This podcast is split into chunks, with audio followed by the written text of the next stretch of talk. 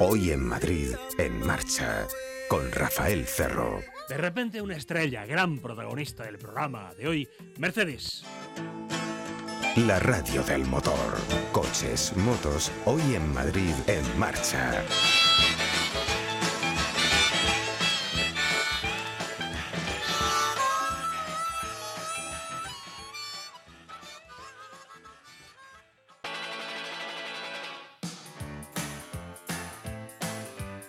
Les estamos ofreciendo repeticiones de las entrevistas más destacadas de la temporada.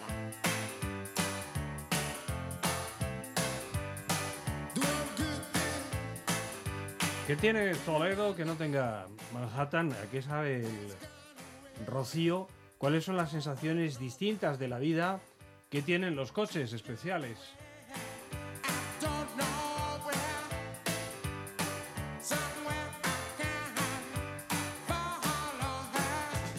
¿Sería posible que alguien me sentara en un Mercedes con los ojos eh, vendados y yo me encontrara perdido o a los pocos eh, segundos sabría, no por supuesto en qué modelo estoy, claro que no, pero sí que estoy tocando cuál es el pálpito de lo bueno, eh, qué marca tengo alrededor de mí.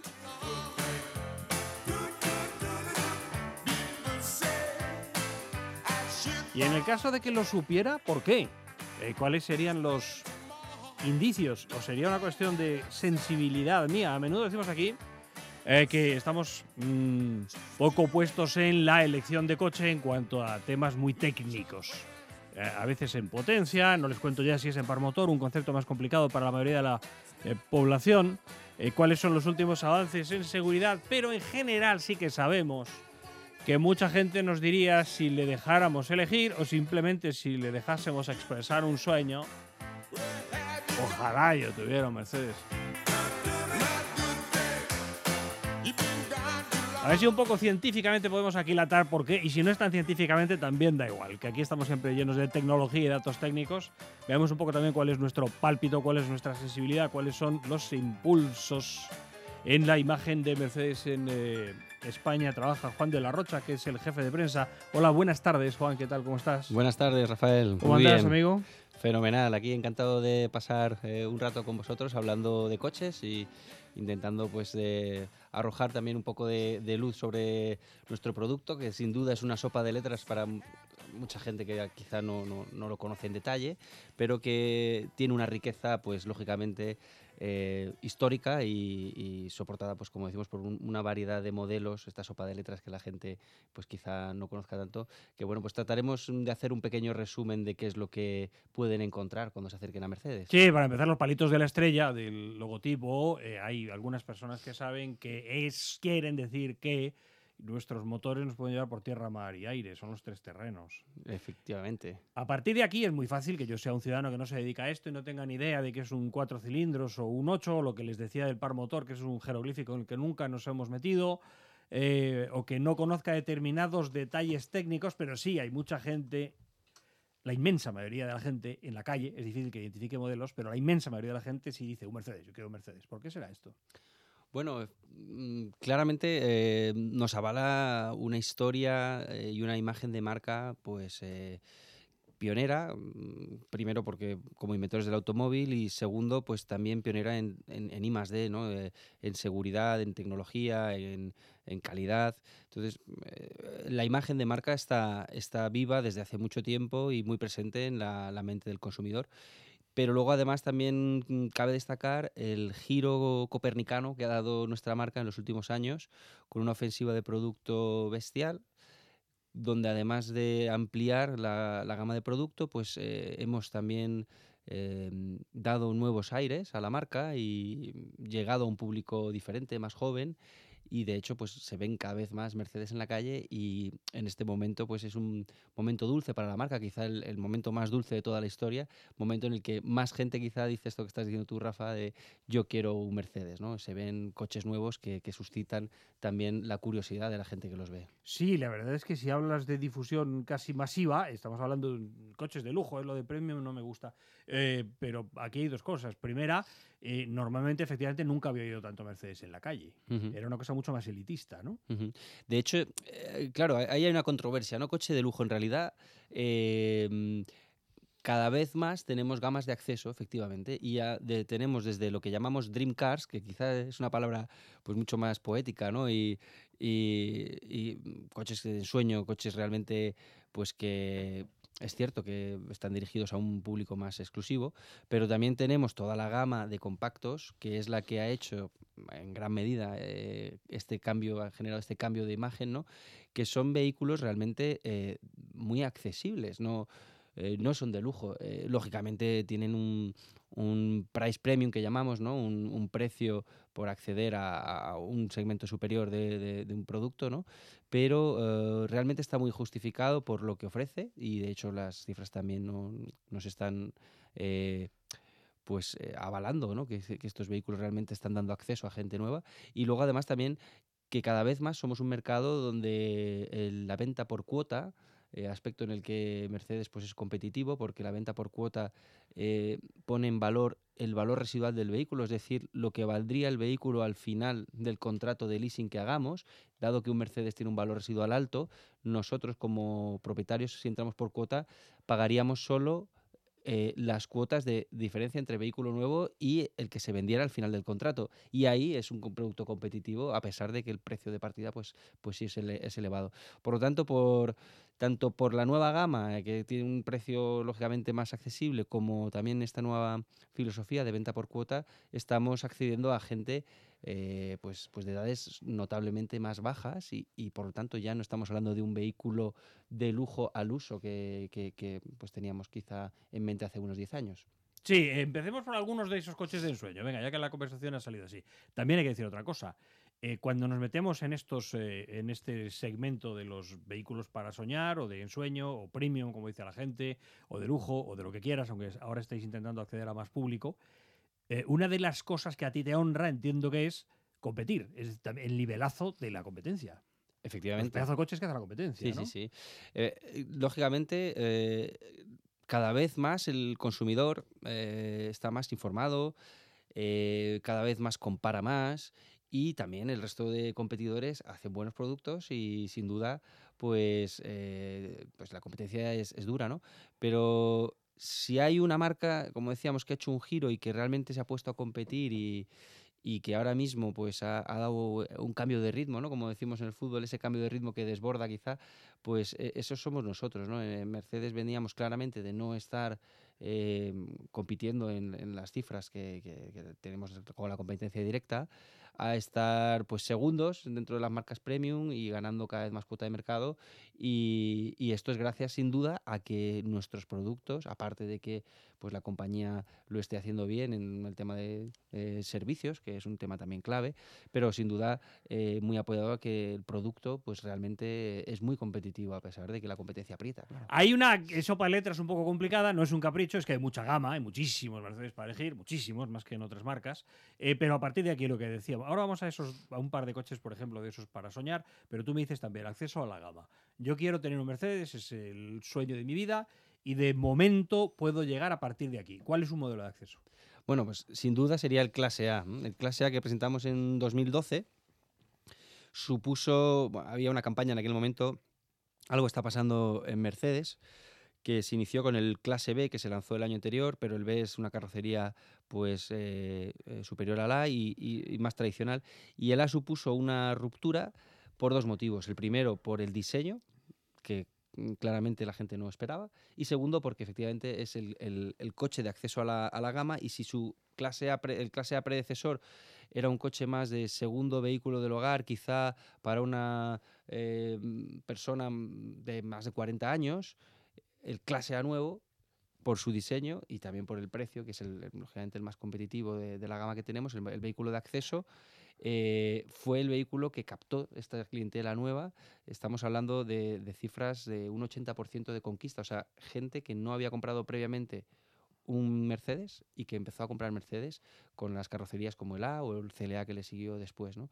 Este sería lógicamente la punta de lanza en cuanto al nuevo producto de Mercedes y también a lo que sería el modelo de acceso. No en vano es el que más, el que más vendemos. Sí, modelo de acceso. Un clase A por, por ejemplo, ¿cuánto? Así, grosso modo, porque luego a lo largo de los meses pues habrá unas ofertas, otras desaparecerán, pero en torno a... Pues el... voy a hablar del motor gasolina, porque precisamente es el motor de acceso y porque precisamente pues, el motor de gasolina ahora está, eh, bueno, creo que es un dato que quizá hace unos años no, no, habría dado, pero hoy creo que es relevante, ¿no? Pues el clase A motor gasolina estaría en 26.500 euros aproximadamente.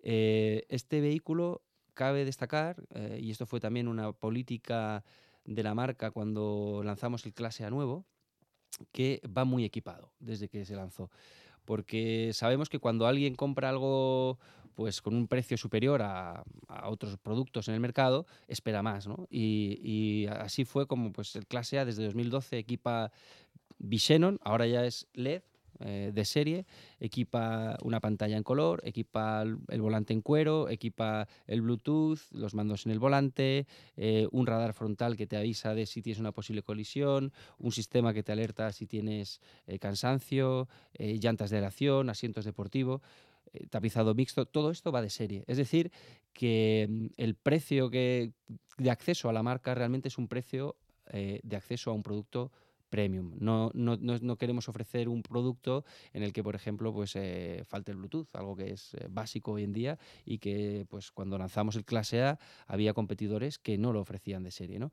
Entonces, eh, en el motor gasolina, decimos 26.500 euros aproximadamente, y el motor diésel serían 28.000, 28.000 euros, 28.800 euros aproximadamente, que es el motor que más hemos vendido estos años. Y tú, perdona un momento, una cosa, Juan, disculpa.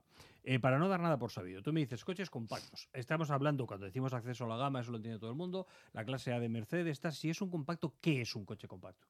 Bueno, el coche compacto para nosotros eh, son los vehículos que comparten plataforma y que son eh, vehículos mm, derivados de la plataforma compacta de la clase A y el clase B y que han dado lugar a nuevos productos como el CLA, el CLA Shooting Brake, que es el CLA familiar, y el GLA.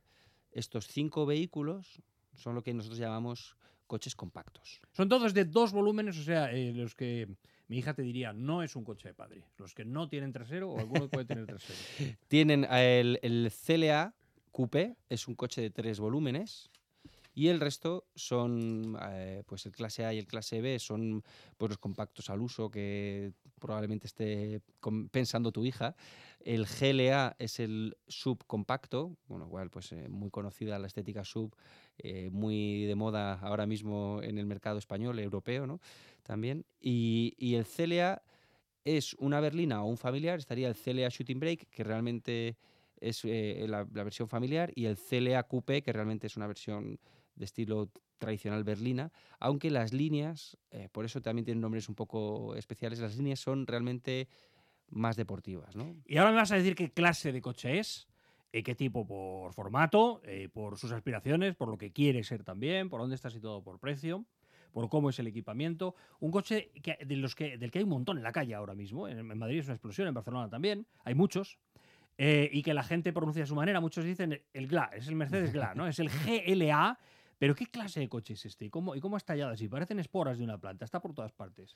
Pues eh, efectivamente el GLA sería... Em, al igual que el clase A, pues eh, una de las puntas de lanza de la marca en cuanto a rejuvenecimiento, porque bueno, pues ha, llegado un momento en el que el mercado de los sub eh, es un subcompacto, como decíamos, y ha llegado un momento en el que el mercado de los sub ha empezado a dispararse eh, en Europa y en España especialmente, y además al ser un subcompacto, pues es un vehículo de, volumen eh, para nosotros.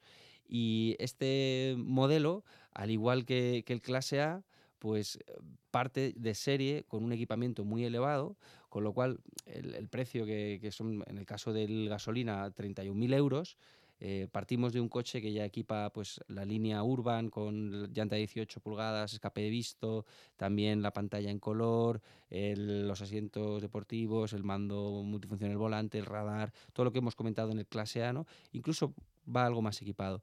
Y es un vehículo pues que, como decimos, muy, muy de moda la carrocería en sí y con unas líneas que sin duda han, gustado mucho. Y que Pero él, viendo. no nosotros, sino el coche, ¿él con qué sueña? El GLA con qué sueña? Es un coche que quiere ser eh, joven o moderno, que hay un matiz, no es exactamente lo mismo, eh, que quiere tener un cierto aspecto deportivo, eh, tampoco es un precio muy elevado para luego efectivamente lo que tiene dentro, las tripas que tiene el coche, si Ajá. hablamos desde 31.000.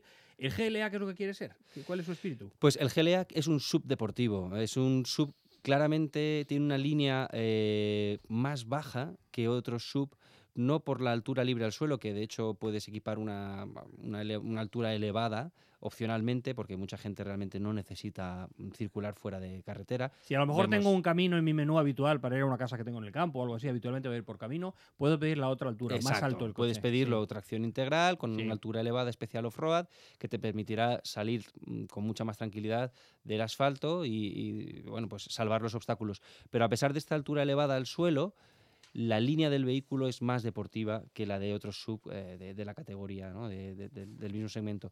Por lo tanto, mm, yo lo definiría como un sub moderno y deportivo. ¿eh? Es un sub que, mm, pues lo mismo que el Clase A, sorprendió. Nadie se esperaba que Mercedes lanzara estas líneas, con lo cual cuando tú ves eh, una marca que reconoces con un diseño que no te esperabas, pues mm, te sorprende y se pone de moda. Y es un poco también el momento dulce que comentábamos antes. Y además, lógicamente, eh, moderno. Estamos intentando captar precisamente eh, este cliente que, que no era pues a lo mejor el, el que teníamos tradicionalmente en la marca, un cliente que busca eh, algo novedoso, algo, pues como dicen ahora, trend setting, ¿no? Algo que, que marque tendencia. Y cuando decimos esto de coche sub, eh, vehículo deportivo, vehículo divertido, diríamos, por ejemplo, divertido, ¿te parece o no encaja? Sí, sí, sí, desde luego que... ¿Qué em, quiere un sub? ¿Qué es un sub? Bueno, un sub, lógicamente, la gente lo compra especialmente por el diseño, pero también por la eh, variabilidad del interior, eh, que te permite, pues, lógicamente, eh, orientarlo a una actividad lúdica de ocio donde puedas mm, cargar más fácilmente una bicicleta o, o tus aperos de- del deporte que, que te guste, ¿no? Y, y luego eh, deportivo, ¿no? Lo que decíamos, unas líneas eh, muy marcadas con unas llantas, por ejemplo, de 18 pulgadas, o incluso una versión, que está, también la comparte con el Clase A, que sería el GLA 45 AMG, un, un vehículo, el mejor, el, el motor más potente de cuatro cilindros de serie del mundo, con 381 caballos. Es decir, que te ofrece realmente un abanico de posibilidades, desde configurarte un sub dedicado realmente a salir, como decíamos antes, a, una pista porque vives eh, en el campo el fin de semana, a configurar en vez de un GLA destinado al campo, a un GLA puramente de carretera y eh, pedir un GLA 45 AMG, eh, que realmente es un, un deportivo de, de- de pura raza. ¿no? Si introducimos las siglas AMG, saben que hablamos de los Mercedes deportivos y esto de AMG es, un, es una construcción y es un concepto eh, y es una idea que tiene una, bueno, tiene medio siglo de historia ya. Efectivamente, efectivamente. Es del año 67. Efectivamente, eh, en el 67, pues eh, la pasión de dos ingenieros por, por la automoción y el, el buen hacer que, que demostraron preparando vehículos para la competición, pues fue germinando eh, en un- lo que fue al principio un pequeño taller y finalmente se convirtió en un preparador oficial de la marca hasta que finalmente eh, Daimler, el grupo al que pertenece Mercedes-Benz, pues adquirió el 100% eh, en el 2005 eh, el- eh, esta marca AMG que empezó pues desde lo más pequeño pero con mucha pasión. ¿no? Sí, pero ahora en 2017 AMG sigue haciendo eso, que es poner espíritu deportivo a los coches. Si le ponéis, y siempre que me dices Mercedes y al final van las siglas AMG, es la punta en el sentido de prestaciones y de sensaciones, entiendo también. Efectivamente. Como decimos, bebe directamente de la competición. mm, Cabe destacar que se hicieron famosos precisamente ganando las 24 horas de Spa en el 71 mm, con una MG 300 Shell que prepararon ellos. Era un vehículo eh, Mercedes que prepararon para la competición. Y como preparadores de la competición siempre han estado orientados a sacar el máximo partido de los vehículos Mercedes-Benz. Pero es que eh, además, eh, desde que se lanzara el, el alas de gaviota SLS AMG en el 2009, están haciendo sus propios vehículos. Es decir, el 2009 ha supuesto que AMG, en vez de adaptar un vehículo Mercedes-Benz, desde el comienzo del diseño de un vehículo Mercedes estén involucrados y sean ellos los que eh, pilotan el diseño de este deportivo. Por lo tanto, AMG, que nace de la competición, a día de hoy prepara nuestros modelos Mercedes y además es una propia marca, Mercedes AMG, que genera sus propios productos directamente nacidos desde Affaltenbach. Y por tanto, con toda esta experiencia, lo que otorgan pues son, como decíamos, motores eh, tan potentes como un cuatro cilindros de 2 litros que, da 381 caballos, hasta eh, un clase E o un clase S que acabamos de, lanzar este año con 612 eh, caballos de potencia en un V8 con una eficiencia y, unas prestaciones pues de, un súper deportivo.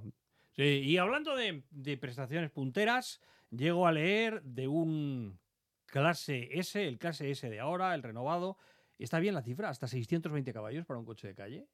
620 caballos. Efectivamente. Ese sería el, S65 con, con un motor V12.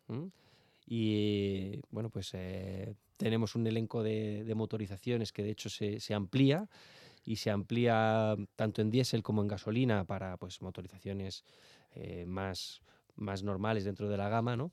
Eh, pero efectivamente también llegamos hasta un V12, el S65MG, o la inclusión del motor que, hereda del clase E recién lanzado, pues el clase S63 AMG eh, con, con, 612 caballos, que no se queda a la zaga de, este motor V12. Luego todo es mirar al futuro. Estamos hablando de una empresa tecnológica, de un sector tecnológico. Estamos en En Marcha, en Onda Madrid, 32 años de, programa del, motor, charlando con Juan de la Rocha de Mercedes España, jefe de prensa.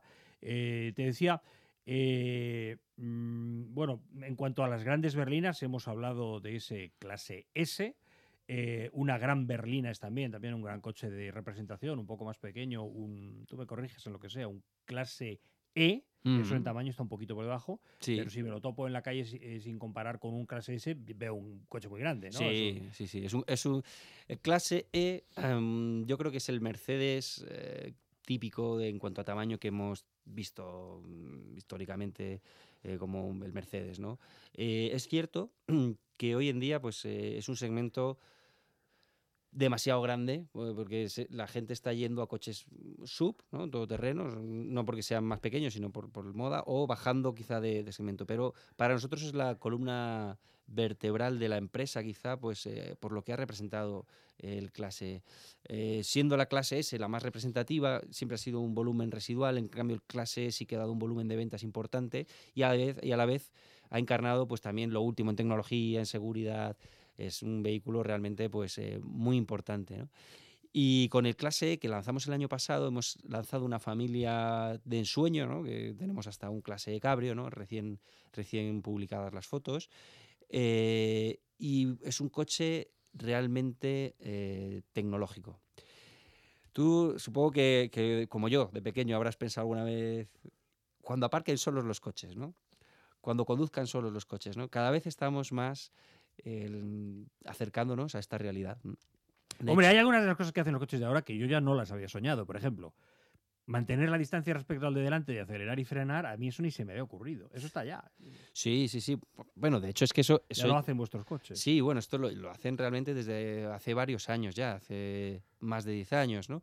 Eh, la novedad no es que solo mantengan la distancia, la, la novedad es que siguen al vehículo delante, eh, leyendo las líneas o leyendo eh, incluso en caso de ausencia de líneas eh, las estructuras paralelas a la vía, como pueden ser los, los guardarraíles. Y, leyendo los LEDs del coche de delante por si frena, frenar a tiempo.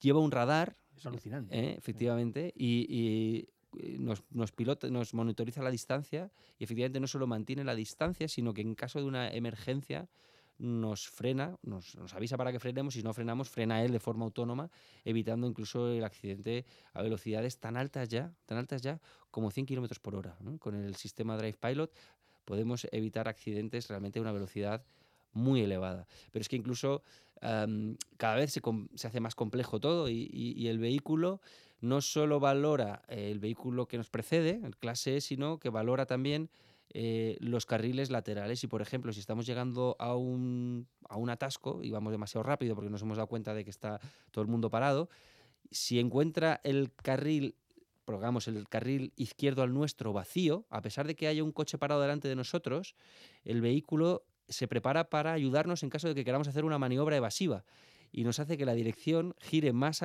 ágilmente y a la vez de manera controlada para evitar que el coche culé y se cuele en el carril de al lado. En caso de que, por ejemplo, note que el carril al lado no está libre, ya directamente se prepara para hacer una frenada de emergencia porque estamos yendo demasiado rápido por el coche de delante. Cada vez más eh, los coches pues monitorizan el entorno, el clase E, eh, que lanzamos digo el año pasado, eh, bajo el claim la berlina business, ¿no? la berlina bueno, representativa, más, inteligente del mundo, ha puesto en el mercado para, nosotros lo, último en tecnología de conducción autónoma que viene a ser ahora redondeado pues, o, mejorado por la clase S nueva que, hemos presentado en Shanghái. Hemos lanzado ayer precisamente la comunicación con sistemas que ya no solo toman en cuenta, por ejemplo, el entorno de, que, detectan los sensores del vehículo, sino que también en función de la cartografía pues, se anticipa una curva y si eh, sabe que va a llegar una curva, pues decelera para tomar eh, la curva con suavidad y el volante heredado de clase E eh, se acciona automáticamente tomando la curva. ¿eh? El, clase realmente, yo he hecho la prueba, ¿no? Mm, mm, por una carretera secundaria donde las curvas pues, no sean lógicamente muy pronunciadas, leyendo las líneas y leyendo las señales de límite de velocidad, tú le marcas, por ejemplo, que quieres ir a, a 90 y si la carretera gira a la derecha, pues toma la curva a la derecha y si la carretera se limita a 70 km por hora en un tramo, lee la señal, automáticamente baja la velocidad a 70 y cuando vuelve a estar eh, la limitación a 90 te vuelve a subir. Y ahora, pues decimos, el clase S además se anticipa y en función de la cartografía, pues se prepara para frenar, tomar la curva de la mejor manera y, seguir la ruta, pues cada vez de una manera más autónoma y segura para el conductor. Sí, eh, tienen mucho más en las tripas estos coches que los de hace nada, hace ocho años, hasta el punto de que seguramente yo compraba un coche tuyo hace ocho años y si ahora veo que en una oferta lo habéis podido poner en un precio similar y se llama igual, es un clase lo que sea, y se llama igual, no es el mismo coche, no es la misma electrónica, no tiene las mismas cosas. Otra cosa, eh, y lo estoy comprando por el mismo precio, tiene mucha más electrónica dentro, sobre todo en seguridad, pero no solo en seguridad. Y otra cosa que hace, eh, si me voy, si ando a la deriva, me ando, ando perdiendo mi carril, discrimina si es despiste, si es que me he dormido o es que estoy queriendo cambiar de carril. Efectivamente. Sabe, que, no, no, esto es voluntario. Aquí no interviene el coche en mi conducción porque dice, no, este señor ha puesto el intermitente, quiere irse al izquierdo. No, no, es él, es voluntario. Efectivamente. Y sin embargo, este señor está quedando sobao, que dirían en la calle. Efectivamente, no, no. Cada vez lógicamente, mm, pues como decimos, vamos integrando más parámetros y se van haciendo más complejos los cálculos. El vehículo detecta si hemos puesto el intermitente, como decías, o eh, si hacemos un giro intencionado sobre la dirección, también detecta que aunque no hayamos puesto el intermitente, lo estamos haciendo nosotros a propósito, ¿no? Y en caso de que nos vayamos a la deriva mm, para cambiarnos de carril, el vehículo nos devuelve automáticamente al carril. Y eh, además, pues en el clase E y ahora en el clase S, incluso gestiona por, por él mismo el cambio de carril. El, clase S, en tan solo 10 segundos, le marcamos con el intermitente que queremos cambiar de carril sin accionar la dirección. Él valora si está libre el carril y automáticamente hace el cambio de carril hasta, hasta posicionarse en el centro del siguiente carril y detiene la maniobra. Y si o si tengo a alguien agazapado en el ángulo muerto, me pita y me dice, ojo, que, también, también. Tienes que cambiar cuando no puede. También. Y de hecho, eso es un tema realmente importante, ¿no? Lo que decías, la tecnología que por el mismo precio, o precios relativamente similares, ¿no? Porque es verdad que a veces es difícil comparar eh, un vehículo de hace 10 años, ¿no? Pero eh, hay una cantidad de tecnología y sobre todo en materia de seguridad que yo creo que es muy importante que la gente valore a la hora de em, comprar el vehículo. ¿no? Cada vez integramos más de estos sistemas de serie, pero hay algunos elementos, como por ejemplo lo que estás diciendo tú, Rafa, que es el, control de ángulo muerto o el control de, carril, que realmente no son, mm, no son inaccesibles por el precio y pues lógicamente nos pueden salvar de, un accidente. Y cada vez más, pues mm, los vehículos permiten eh, una variedad de tecnologías eh, destinadas al confort, a la integración de los teléfonos móviles y destinadas a la seguridad, que hacen de la elección del vehículo pues, una tarea un poco más eh, farragosa, pero también que responde a una necesidad del mercado. ¿no? Solo en un titular, la diferencia entre a quién va dirigido y qué es lo que quiere el coche entre el descapotable SLC y el descapotable o cabrio que solamente se llama SL. Son dos tamaños distintos, dos conceptos de coche. Cuéntame, un titular de cada uno. Bueno, eh, el SLK para mí es eh, diversión. ¿eh? Es un coche divertido, al viento, muy, muy juguetón, es muy ágil, ¿no? Es más pequeñito que el SL, lógicamente. podemos equipar también pues, la versión AMG 43, que le da pues, un empuje realmente eh, fascinante y es un coche también que, supuso novedad al, ser eh, el primer roster de, techo duro. ¿no? Y el SL, pues yo diría también, eh, lógicamente, un coche deportivo, pero exclusivo, ¿no? Exclusivo y tecnológico. Por ejemplo, el SL, a pesar... Techo duro también. Techo duro también. Y, y con una maquinaria que lo descapota. Eh, sí, básicamente el concepto del coche es muy similar eh, en cuanto a que son dos roster, biplazas, techo duro, el SL y el SLK. La K, de hecho, viene de corto, que es la versión corta del SL, eh, que de hecho ahora ya no se llama SLK, se llama SLC. Hemos hecho un cambio de nomenclatura. Em, el SL diferenciado. El SL, que es el más grande. El más grande, diferenciado del SLC, anterior SLK, Principalmente eh, a mí me llama la atención dos cosas, ¿no? La exclusividad, los materiales, la capacidad que tienes de personalizarlo. Cuando entras dentro del vehículo realmente eh, ves un salto bestial, aparte de que por fuera lógicamente sea mayor. Y luego la tecnología. Es un coche que, por ejemplo, eh, equipa una suspensión neumática que es capaz de inclinar el vehículo hacia el interior de la curva como si fuera una moto para aumentar el confort, ¿no? Entonces, realmente te montas en un vehículo de un tamaño importante, una potencia muy, muy, bueno, pues una potencia bestial, ¿no? Podemos tener motores también, como decíamos, eh, AMG, eh, superan los, los 500 caballos, con, con la capacidad de, de, realmente ir con una suavidad de rodadura y un confort, pues muy, muy importante. Nos quedamos de todo lo que ha dicho Juan de Rosa con eh, la posibilidad de tener un sub, uno de estos vehículos divertidos de Mercedes. Él ha dicho para los aperos deportivos, puede ser, ¿eh? cuando llevamos mucha herramienta, mucha impedimenta para eso, para eh, hacer deporte. Una sugerencia, si quieren échenle un vistazo en internet, aquí es difícil describirlo, al coche concepto de Mercedes es un A, concepto A, sedán, y es todo gota de agua, es, todo, es otro tipo de líneas, ahora son más suaves. El jefe de diseño, Wagener, ha dicho proporciones perfectas, superficies sensuales, podría ser, se puede aplicar a un, a un coche. Y en general, como acceso de gama, quedémonos en la memoria de la amplísima gama de Mercedes-Benz, eh, la clase A, la de los compactos, Estamos hablando a partir de esos precios 25.000, 26.000 y pico que hemos, eh, que hemos comentado, que les ha comentado Juan. Y en fin, hay mucho para disfrutar a partir de aquí, después de la entrevista, pero poniendo la imagen, viendo las imágenes de los Mercedes nuevos en Internet. Eh, eh, Juan de la Rocha nos acompañará dentro de poco para hablar de Smart también. De momento lo despedimos. Sé feliz, en principio lo parece, hombre, que dedicado a lo que le gusta. Gracias, Juan, un saludo muy cordial. Buenas tardes. Buenas tardes, muchas gracias.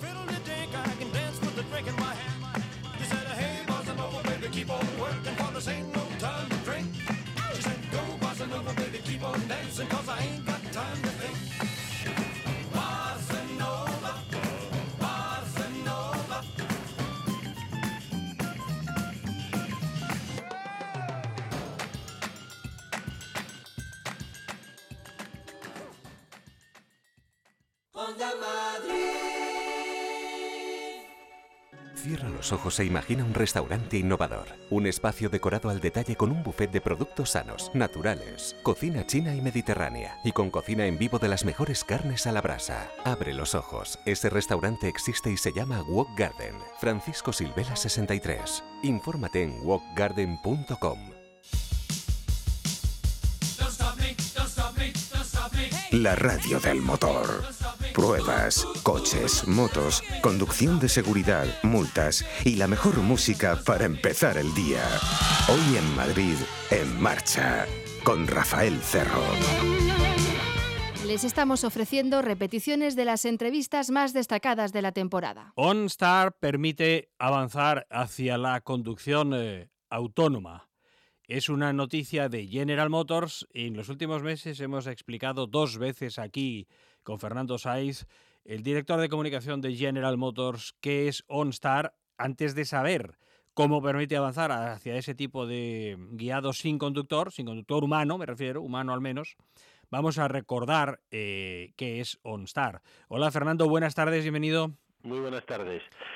Pues mira, eh, recordar OnStar eh, es muy sencillo. OnStar es un sistema de emergencia y de asistencia al conductor que creó General Motors hace 20 años, con lo cual eh, está realmente eh, probado y testado por más de 10 millones de clientes y que, y que en España pues está en todos los vehículos Opel desde agosto del 2015.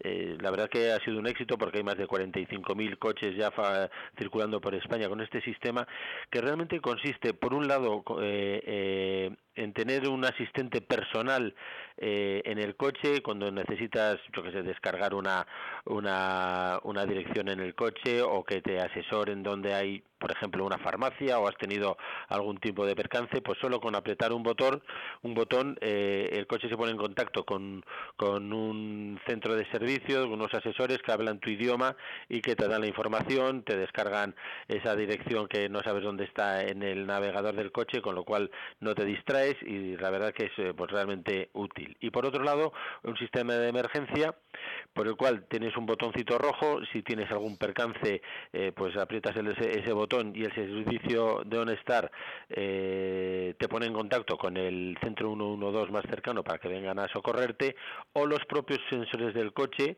eh, en el caso de una colisión, por ejemplo, pues o de que se hayan desplegado los airbags, manda una señal al centro de OnStar, OnStar se pone en contacto con el coche y, por ejemplo, pues si te has quedado, te has desmayado con, con el accidente o lo que sea, eh, el propio sistema se pone en contacto con el centro 112 para que te vengan a buscar y el coche está localizado y te puedan te puedan atender. La verdad es que, que bueno, pues eh, eh, ha salvado muchas vidas en, en, todos estos años y los clientes españoles también lo están lo están valorando mucho. Entonces, con OnStar de General Motors, tengo internet en mi automóvil y, bueno, supongo que pagando una cuota. Efectivamente, mira, la, la, realidad es el comienzo de, de OnStar era eh, un sistema de emergencia, ¿no? Realmente tenía este servicio de emergencia. ¿Qué es lo que pasa? Pues que todos pensamos que no nos va a pasar nada. ¿eh? Bueno, pues nadie va pensando voy a tener un accidente o voy a tener un pinchazo, ¿no? Con lo cual, pues se crearon una serie de sistemas que hicieran más atractivo para, para el cliente, pues el, el, el instalar este dispositivo y efectivamente pues una de estas de estas aplicaciones que tiene es que puedes tener OnStar hasta para siete dispositivos en, en, el coche. Yo te digo el que va conduciendo no lo no, lo utiliza pero yo cuando viajo con los niños la verdad es que ya no entienden el ir sin wifi sin ir sin wifi en el coche porque van viendo sus películas o sus juegos y la verdad es que pues es una una utilidad muy interesante. Te daré mi opinión de usuario. Creo que puede ser interesante también no ya de probador sino de usuario y de padre los los ciertos es que cuando coges un coche vuestro de, pruebas y el niño descubre que tiene internet para la tableta, en la que a lo mejor no tiene tarifa de datos, y vas de aquí a Santander, eh, pues está emocionado, claro, porque es que tiene internet todo el camino, fíjate, se puede ir entretenido. Eso es una ventaja adicional, ¿no? Si dices que además es hasta siete usuarios. Es, es, una ventaja adicional para los niños y para los padres, ¿eh? que el mío nada más salir de casa ya me está preguntando cuánto falta, con lo cual el llevarle distraído, pues eh, la verdad que está francamente bien. Sí, sí, sí. Y luego la otra, lo que dices del navegador, fíjense el peligro que... Y después volveremos a hablar de peligro con algo relacionado con esto también, que se llama Mobileye, Mobileye, ojo móvil, que es otro sistema informático también, pero les decía que en cuanto al peligro, navegador hay tres posibilidades. Una lo programo antes de salir, que siempre es un poco lento y engorroso, y en mi caso particular siempre lo hago mal y siempre me equivoco y tengo que hacer varias rectificaciones, ¿no? Pero fin, lo programo claro antes de salir.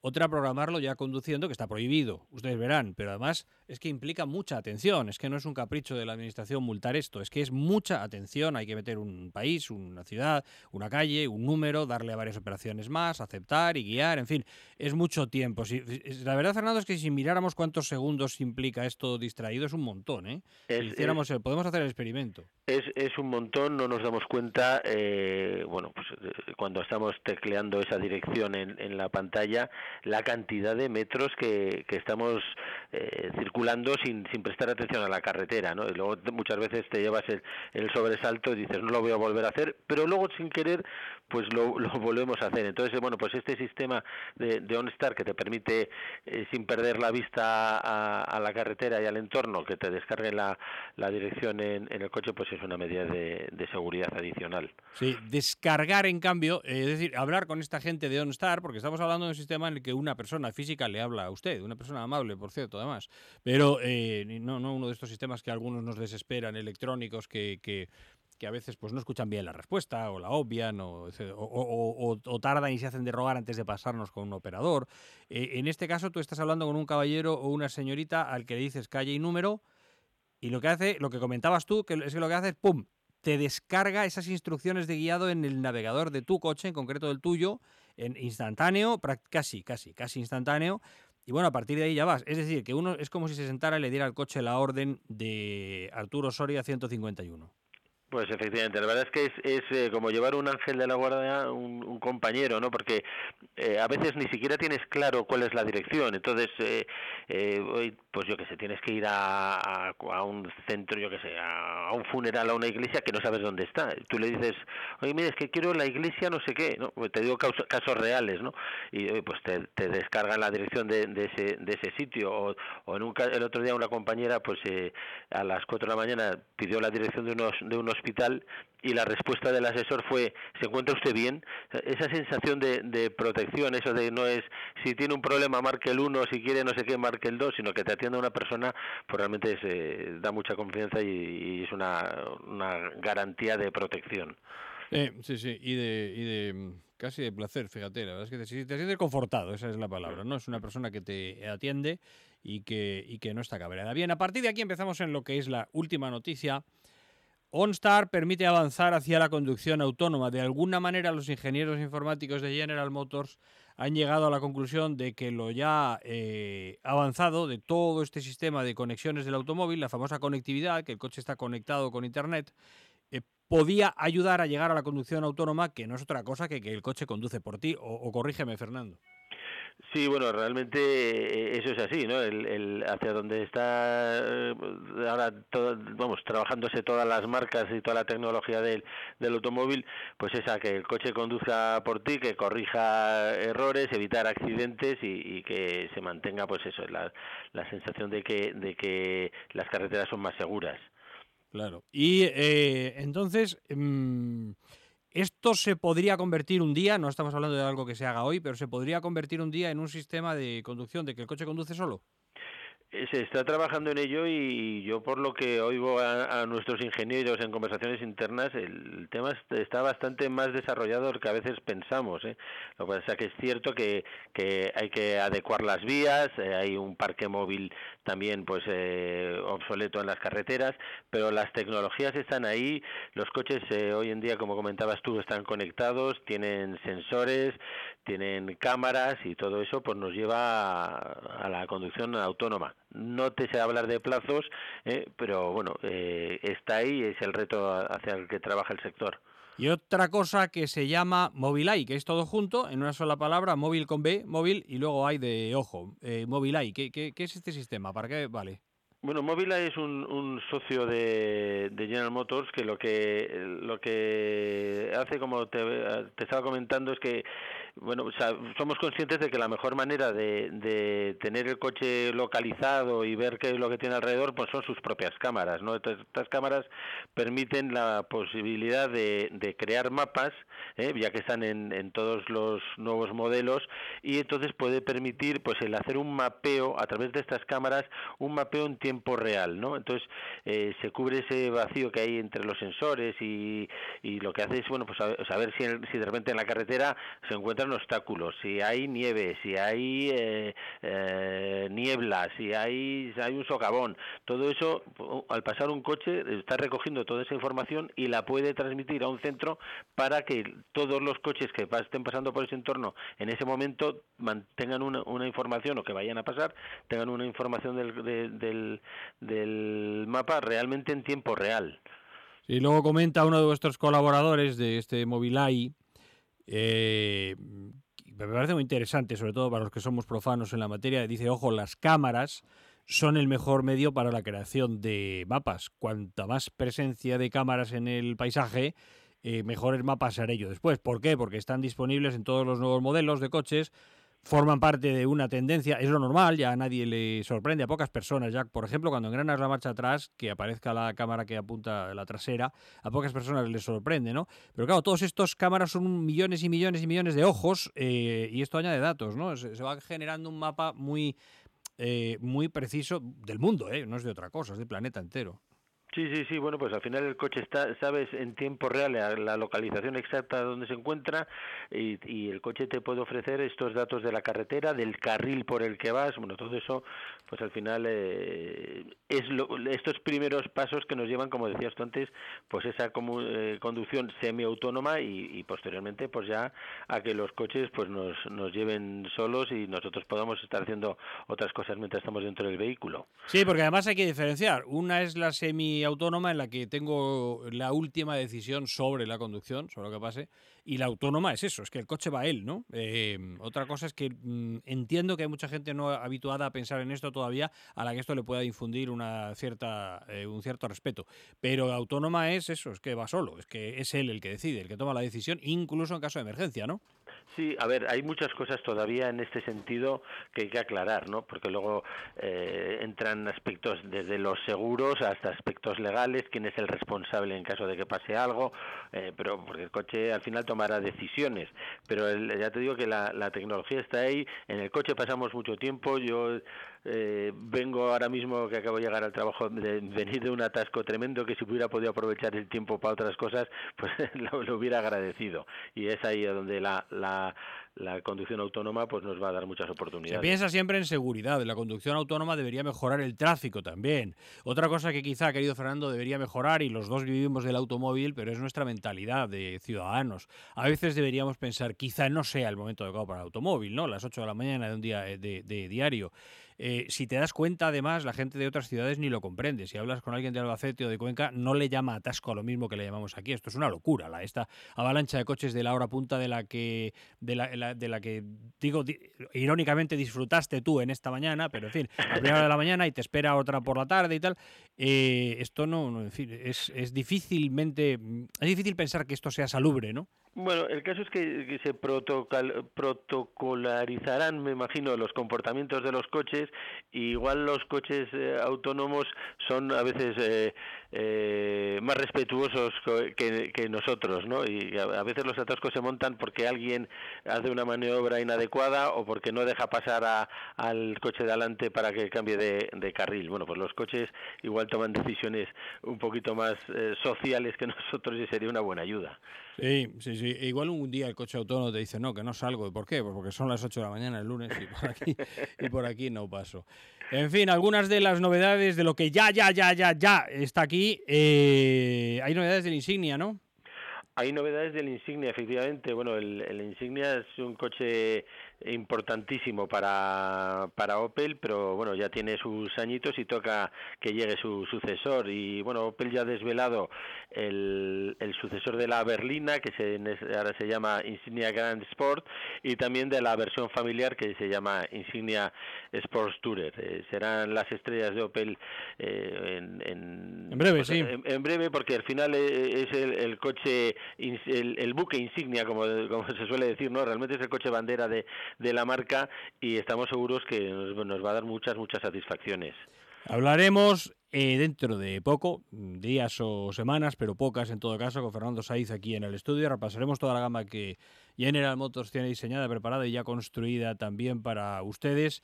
Eh, bueno, con incluida fabricación en, en España en muchas ocasiones, ¿no? Sí, bueno, en, España la gran novedad es el Crossland X, que es un, ahora se llaman crossover, son estos eh, eh, suburbanos, estos todoterrenos pequeños, mm, que tienen esta forma de todoterreno, pero en el fondo son coches para, para ciudad y este Crossland X pues va a sustituir en la gama al, al Meriva, ¿no? El Meriva se deja de fabricar y, fabricamos este coche que se va a hacer en, en Zaragoza y que bueno, ya estamos convencidos que va a ser un éxito. Ya se han visto las primeras imágenes del coche y la verdad, la verdad es que, la respuesta que, tiene es francamente buena. Estos subo coches divertidos, hay que hacerlos sí o sí. Eh, por cierto, además tienen la ventaja de una de muchísima funcionalidad, muchísima capacidad para la longitud de cada coche. Pero hay que hacerlos sí o sí también por la moda, ¿eh? Fernando, me reconocerás. Sabes que el padre Feijó dijo siempre la moda estuvo de moda ya puedes hacer lo que la gente pide, claro, es que es la moda, es, es una fuerza de hierro, ¿eh? Es así, nosotros eh, dejamos de hacer el Meriva no porque el coche no haya tenido éxito, porque realmente ha sido un coche muy, muy, muy, muy valorado, pero lo que lo que deja de tener éxito es el segmento de los monovolúmenes y la tendencia es eh, la de los eh, los sub y los crossover, ¿no? Entonces es ahí donde está el mercado, es ahí donde está creciendo y es ahí donde, donde entra Opel ahora con fuerza. También hay que entender que si la gente se siente más guapa con la ropa y renueva el armario, y con el coche pueda pasar lo mismo. O sea, eso de, a mí no me parece que sea una cosa de despreciar lo de que la gente elija coche también por la estética. La gente elige por lo que elige y a veces pues hace ilusión. Dices, es que estaba estoy eligiendo solo por la estética. Pues no lo sé, pero fíjese en que el esfuerzo económico que estoy haciendo para comprar coche, un Opel o lo que sea, es el segundo más grande de mi vida. Yo, claro, compro vivienda y a partir de aquí el coche hago un esfuerzo enorme. Yo, no rico no soy, para, para comprar. La, inmensa mayoría de tus clientes, de vuestros clientes, Fernando, lo que no son es ricos, precisamente, ¿no? Eh, pero a partir de ahí pueden decir, es que me mola, es que bajo al garaje o a la calle donde lo tenga y tal, y me hace ilusión verlo bonito. Sin duda, yo creo que, que ninguno somos capaces de, de abstraernos de la, de la ilusión a la hora de comprar un coche y al final el, el me gusta, no me gusta, bonito, feo es eh, el primer de, factor de decisor de, de compra, ¿no? Luego eh, el coche habla mucho de, de ti, de tu forma de vida, de, de, qué es lo que te gusta hacer, si eres más deportivo, si eres más, eh, más urbano, si eres más joven, si eres más serio. Luego dentro de eso entran factores racionales que son pues eh, desde el equipamiento hasta el tamaño del maletero hasta, pues como tú bien dices cuántas perras tengo en el bolsillo. Sí y si quieren dejarle un resquicio al factor emocional también échele un vistazo en internet que lo encuentran enseguida al eh, Opel Cabrio, saben que en el, para hablar claro, en el panorama de los descapotables, pues hay la posibilidad de ir a algunos de altísima gama carísimos, que la mayoría de ustedes me dirá que no puede tenerlo, pero hay otros eh, que han sido igual de pintones y de monos y han sido diseñados para que algunos digamos, pues igual hasta yo podría tener un descapotable, fíjate, y encima de estos automáticos que es con un botón que quita el techo, lo vuelve a poner, todo encaja a la perfección como un diorama o como una maqueta de esas de, de tamilla, todo muy bien encajado y muy hecho con muchísimo mimo por lo menos échenle, si están pensando en ese tipo de coche y piensan que es una fortuna, a lo mejor no lo es, échenle un vistazo al Opel Cabrio. En semanas, en poco tiempo, tenemos aquí a Fernando Saiz, será un placer eh, pasar una parte intensa del día, pequeña pero intensa del día, y hablar de los elementos que más nos emocionan, que son los automóviles. Don Fernando, un abrazo, querido amigo, un abrazo muy fuerte para ti. Un abrazo y muchas gracias. Y para mí también será un placer estar con vosotros.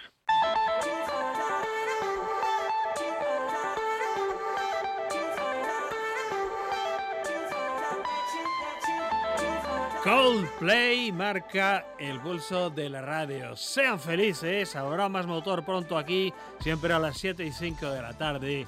Vayan con Dios.